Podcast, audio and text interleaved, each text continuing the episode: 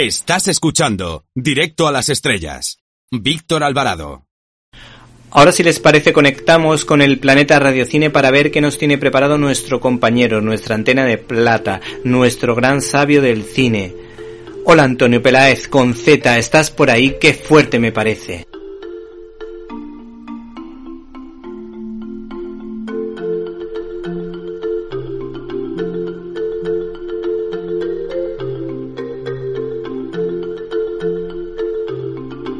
¡Qué fuerte!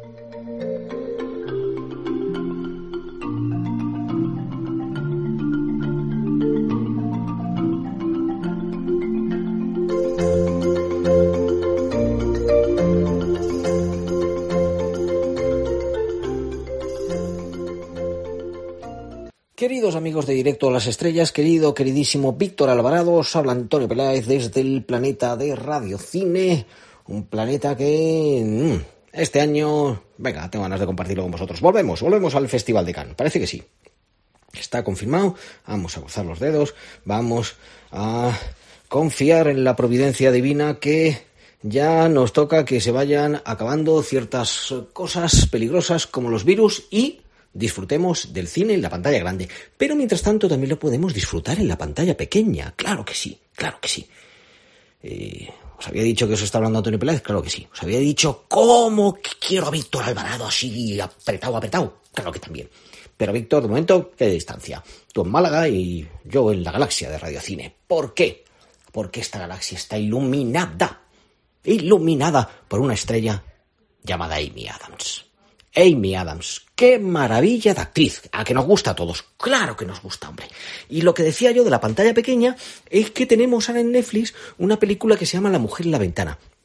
Oye, mira que la película tenía buena pinta, porque además la dirige Adam Wright, que ha tenido sus más y sus menos, es este director que hizo The Darkest Hours, donde eh, Churchill, pues eh, era, bueno, pues un estupendo Gary Oldman, Gary Oldman, que si hubierais escuchado la entrevista que le hizo Scott Feinberg del Hollywood Reporter, oye, yo ahora es que no puedo hacer otra cosa que verle como un padrazo. Bueno, Gary Oldman también sale en eh, esta película de La mujer de la ventana, también sale Julianne Moore, Holly Hunter, eso es una cosa, es un reparto tremendo. La película mm, está a punto, a punto, a punto. En fin, mientras tanto, ¿qué pasa?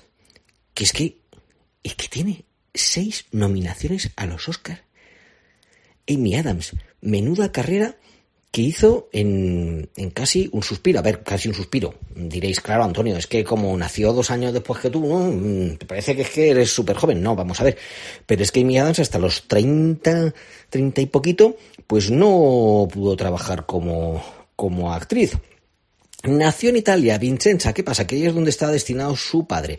Quizá por eso ella tiene pues una conexión especial con el ejército. De hecho, está la anécdota de que, bueno, pues había un militar que volvía de un montón de tiempo de servicio y ella, pues no me preguntéis cómo, cambió con él, debió ser, habló con él o cualquier cosa. Está. Yo no estaba allí, pero le dijo, ay, mira chico, tú necesitas más que yo el asiento de primera clase, vete a primera clase y yo me quedo, nada, ahí en el asiento de turista.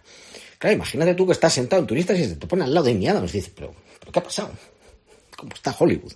En fin, encima, o sea, que además de buena actriz, es que maja. Pero ¿cómo empezó ella? Pues ella empezó, bueno, aparte de que ya con 12 años hizo así como un trabajito que se ganó unas mmm, perras, yo creo que era vendiendo algo junto con su abuela, bueno, como hacen los niños americanos. Con 17 años servía... Mmm, estoy traduciendo yo casi como directo del, del, del inglés. Servía tablas, y decir serving tables. Oh yeah, what accent. Bueno, que era camarera en pues con una cadena de restaurantes y al cumplir los 18 dice, yo no me veo aquí en esto. Empezó a hacer teatro, lo que llaman dinner theaters americanos, y ahí, pues poco a poco, la empezaron a descubrir eh, hasta que le dijeron, mira chica, vente para, para Los Ángeles, que porque ella estaba en un pueblo. De hecho, su familia son mormones, son siete hermanos. Uno de sus hermanos trabaja en TMZ, que es una de las revistas pues del, de actores y de actrices y de cosas estas del show business eh, ¿no? Pero nada, vete para, para Los Ángeles y bueno, pues después de que había hecho, ella sobre todo quería ser bailarina y demás y que... Eh, está pues, gustando este episodio? Hazte fan desde el botón apoyar del podcast de Nivos. Elige tu aportación y podrás escuchar este y el resto de sus episodios extra. Además, ayudarás a su productor a seguir creando contenido con la misma pasión y dedicación.